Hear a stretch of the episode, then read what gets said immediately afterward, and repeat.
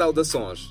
Depois de conquistar o público pela sua excelente representação, a guineense Babetida Sádio veste a capa de realizadora e dirige o seu primeiro filme intitulado Hematoma.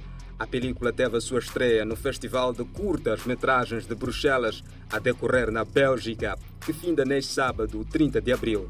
A atriz guineense aponta que é uma satisfação sem igual estar por detrás das câmeras e contar histórias com alma. Babetida, que é uma das 100 personalidades negras mais influentes da lusofonia pela Powerlist 100, realçou que a realização não é uma aventura, prometendo mais filmes com sua impressão digital. O filme Hematoma estreou na última semana no cinema de Vleugel, na capital belga, sendo que a segunda sessão foi exibida na tarde desta segunda-feira no mesmo cinema. Vamos à história do filme.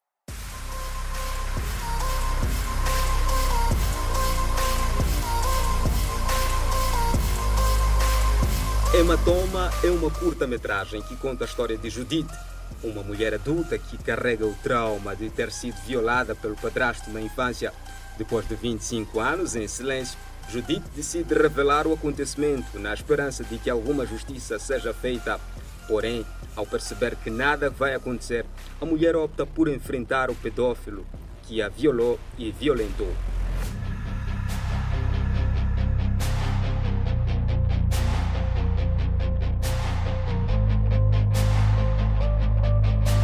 Personagem principal é interpretada por Marta Kanga António, mais conhecida por Marta Daro, uma cantora e atriz belga de 27 anos, de origem angolana, estrelou no aclamado filme belga Black Amor em Tempo de Ódio, lançado em novembro de 2015.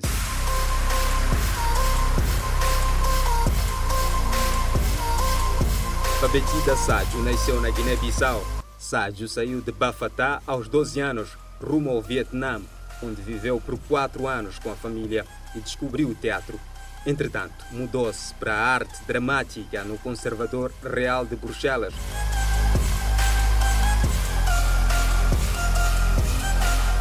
Babetida Sádio é uma proeminente atriz da sua geração e prova disso foi o prémio Answer de melhor atriz secundária pelo filme Westland, dirigido por Peter Van Hees, atribuído pela primeira vez a uma mulher negra. A atriz é também a primeira de origem guineense a figurar numa série da Netflix, Into the Night, a primeira produção belga da plataforma de streaming. Agora vamos à capital portuguesa que nesta quinta-feira dá o pontapé de saída do Festival de Cinema Índia Lisboa, que este ano, mais uma vez, recebe mais de 250 películas de diferentes cantos do mundo. Uma das novidades desta 19 edição é o fato de a competição nacional de longas ser a mais extensa da história do festival. No total, são nove longas-metragens de autores de gerações diferentes, com abordagens distintas entre si, numa prova de vitalidade que se vive atualmente no cinema português. Seria complicado trazer todos os filmes a serem exibidos neste festival, que se prolonga até 8 de maio.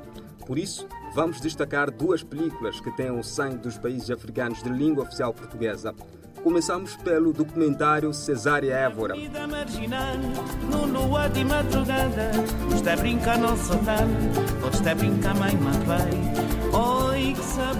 O filme é sobre a vida e obra da Cesária Évora e abre o festival Indie Music, do Festival de Cinema Indie Lisboa. O documentário Diana Sofia Fonseca traz de volta algumas memórias de Cesária, considerada diva da música de Cabo Verde, figura de empoderamento feminino, símbolo de referência e resistência na luta contra preconceitos. Deixa morrer de sonhar na sombra de bojo magoado uma pequena gentil de um corpo perfumado. Cesária Évora teve a sua estreia mundial no festival South by Southwest, um circuito de festivais de cinema, música e tecnologia que acontece na primavera em Austin, no Texas, Estados Unidos da América. O filme é exibido no grande auditório na Culture Jazz. Gentil de um corpo perfumado. Assim deixa morrer o flor. Agora é a vez de conhecer o de filme. Curta-metragem o trabalho do fim de curso de Falcão Nhaga, realizador luso-guineense que hoje é um dos selecionados a estar no Festival de Cinema de Lisboa.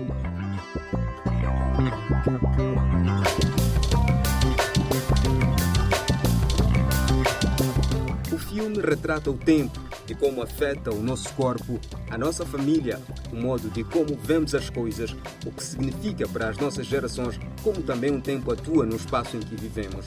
A história centra-se no diálogo de uma mãe imigrante que partilha alguns momentos de experiências da vida com o filho. No caminho para casa, carregados com sacos de compras, ambos conversam sobre o futuro, com base nas experiências do passado que acabam por, aquele momento, trazer à tona algumas amargas e alegrias.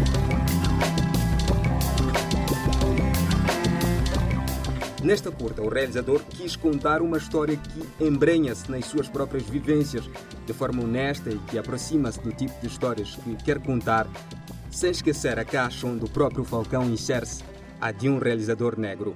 O filme vai ser exibido no dia 3 de maio, às 21 horas e 30 minutos, horário de Portugal, no grande auditório Calta Jazz, no dia 5 de maio, às 19 horas no cinema São Jorge, na sala Manuel de Oliveira. E por fim, no dia 8 de maio, às 16 horas e 45 minutos, de Portugal, no cinema São Jorge, na sala 3.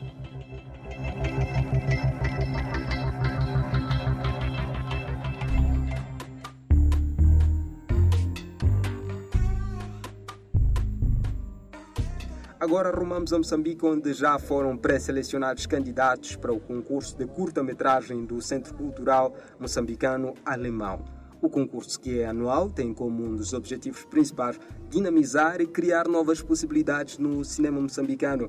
Neste ano, a ação será subordinada a dois temas, onde cada participante poderá escolher qual deseja desenvolver. Conversamos com Ana Raquel, que é curadora artística do Centro Cultural Moçambicano Alemão, que deu mais detalhes sobre a iniciativa. Então, Raquel, para este ano, o que podemos esperar do concurso de curta-metragens que vai na sua sexta edição? Bem, para esta sexta edição, nós desafiamos os candidatos a debruçarem-se e produzirem conteúdo de filmes, curta-metragens sobre dois temas distintos. Em que o primeiro tema, a que nós chamamos liberdade de expressão, tem como objetivo permitir com que os participantes eh, reflitam sobre as questões de liberdade de expressão dentro da nossa sociedade. E também temos um outro tema que é os ecossistemas, focando-se na reconstrução e reabilitação dos mesmos, onde nesse tema nós damos a liberdade ou esperamos que os candidatos eh, trazer filmes interessantes eh, nesse sentido. Então, na parte ambiental, existe uma parceria que foi firmada pelo CCMA por fazer parte do Good Institute com um festival internacional. Pode falar um pouco sobre isso? Bem, a nossa, a nossa opção por incluir esse tema uh, de ecossistema e meio ambiente é porque para 2023 o Science Film Festival, que é o maior festival de ciência em cinema, eles vão ter esse tema em 2023, então nós gostaríamos que muitos, que alguns filmes produzidos neste nosso concurso fossem possíveis de serem submetidos nessa plataforma e dessa forma serem distribuídos internacionalmente para mais de 120 países, né? Então foi nesse contexto que nós agregamos esse tema ao nosso concurso de curta-metragens. Para nós podermos fazer esses temas uh, quer dizer, transbordarem e crescerem, ampliar as noções dos candidatos, nós tivemos um programa de workshops que aconteceu já. A 9 de março tivemos uma, um formato presencial, mas até certo ponto híbrido, porque tivemos a participação de uma equipe alemã que veio online fazer uma oficina de scientific film e apresentou a plataforma TIB-AV Portal. É um portal como se fosse um YouTube, mas somente para filmes científicos.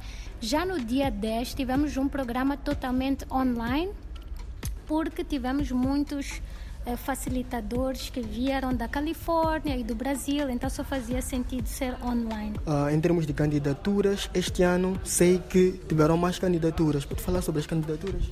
Tivemos cerca de 50 candidatos e isso foi uma surpresa muito boa e nos fez também alargar as vagas para, para, para os candidatos, para refletir esse número de candidaturas que entraram. Por isso, em vez de uma turma de 12 candidatos selecionados, tivemos uma turma de 18, em que dentro dessa turma alguns estão a participar em grupo. E falando em concurso, nos concursos normalmente temos um corpo jurado. Qual é a composição do corpo jurado do concurso promovido pelo Centro Cultural Moçambicano Alemão?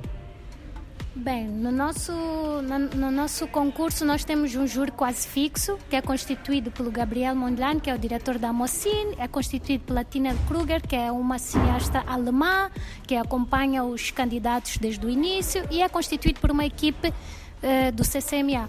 Então, os candidatos já estão selecionados e são numerosos comparado com as edições passadas. Quando é que podemos esperar a materialização desses filmes e a posterior avaliação dos mesmos? E a tão esperada divulgação dos vencedores?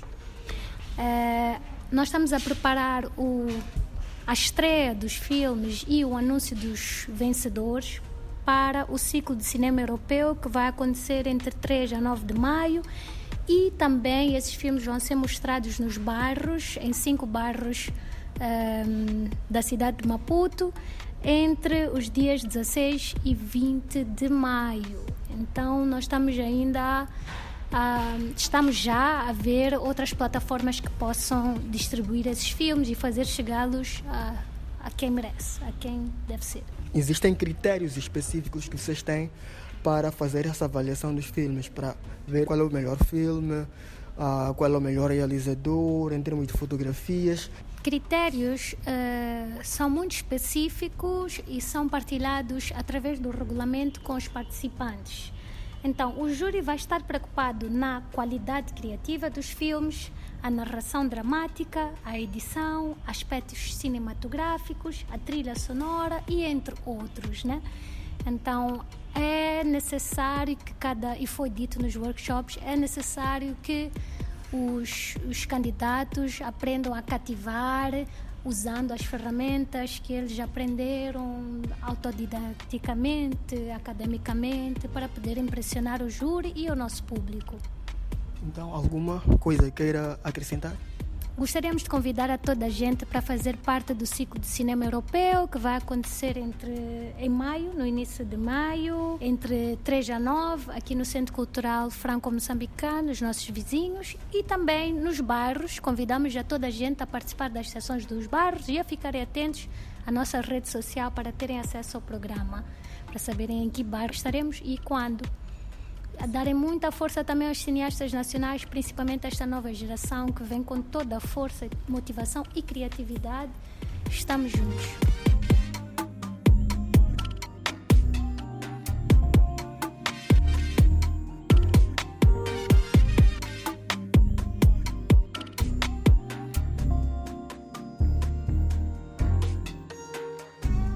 Assim foi o Cinema em Foco a dupla Elinguani e José Gabriel, em nome da plataforma Mbenga Artes e Reflexões, despede-se na promessa de que a voltar na próxima semana.